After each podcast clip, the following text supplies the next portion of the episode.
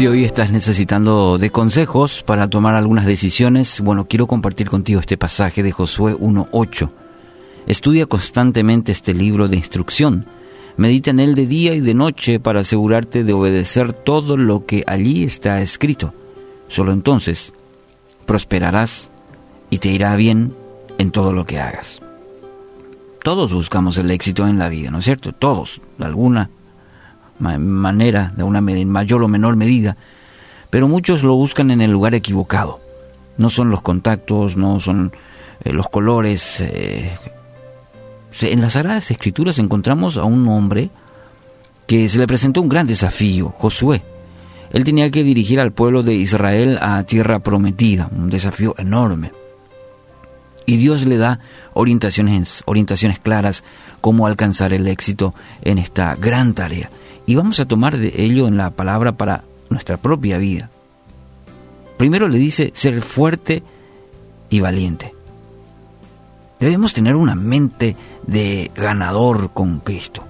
Dios le aclara que la tarea no va a ser fácil, las pruebas, las batallas, pero debía tener una actitud, una la decisión, sí, es un acto de voluntad, el de aferrarse a Dios, el de creerle a Dios, el de tener una actitud de fortaleza y valentía en Dios. Sea cual fuese la situación que estés pasando, debes recurrir a la fuente de toda fortaleza, de valentía, el valor para salir adelante, que es Cristo. Segundo, le dice, Josué, bueno, tenía que ser obediente a las instrucciones de Dios. Es decir, debía tener cuidado en cumplir todo lo que el manual de instrucción le decía. No era una, una sugerencia, era una orden no descuidar, en no tomar solo aquello que le quizás le convenía. Debía tener una obediencia confiada, una confianza obediente en la palabra de Dios. ¿Quiere el éxito? Entonces sea obediente a la palabra de Dios, cueste lo que cueste. ¿Mm? Para eso hay que aferrarse y para eso hay que escudriñar la palabra y para eso hay que ser hacedores y no tan solo oidores de ella.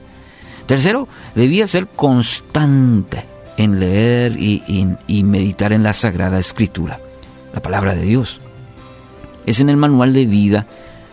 Ahí Dios preparó cuidadosamente como un testamento de todo lo que anhela para, para usted y para mí. Y para tener éxito entonces debe haber una búsqueda profunda y constante. Eso es muy importante porque a veces la buscamos, esa profundidad viene cuando pasamos solamente momentos difíciles pero debemos permanecer en la palabra. Esa búsqueda debe ser constante, permanente, todo el tiempo. Y no solamente cuando, como se dice comúnmente, cuando las papas queman. Ella nos dirige, la palabra, en todos los aspectos de nuestra vida.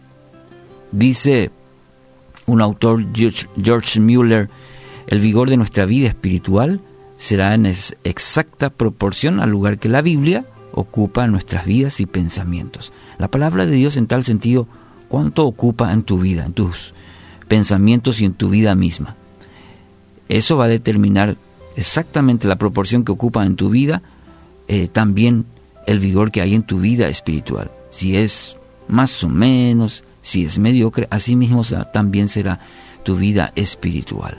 Entonces quiero dejarte con esta reflexión de hoy para que puedas meditar y encontrar en esta palabra fortaleza, dirección para tu día. Estudia constantemente la palabra de Dios, medita en él de día y de noche. La promesa dice, prosperarás y te irá bien en todo lo que hagas.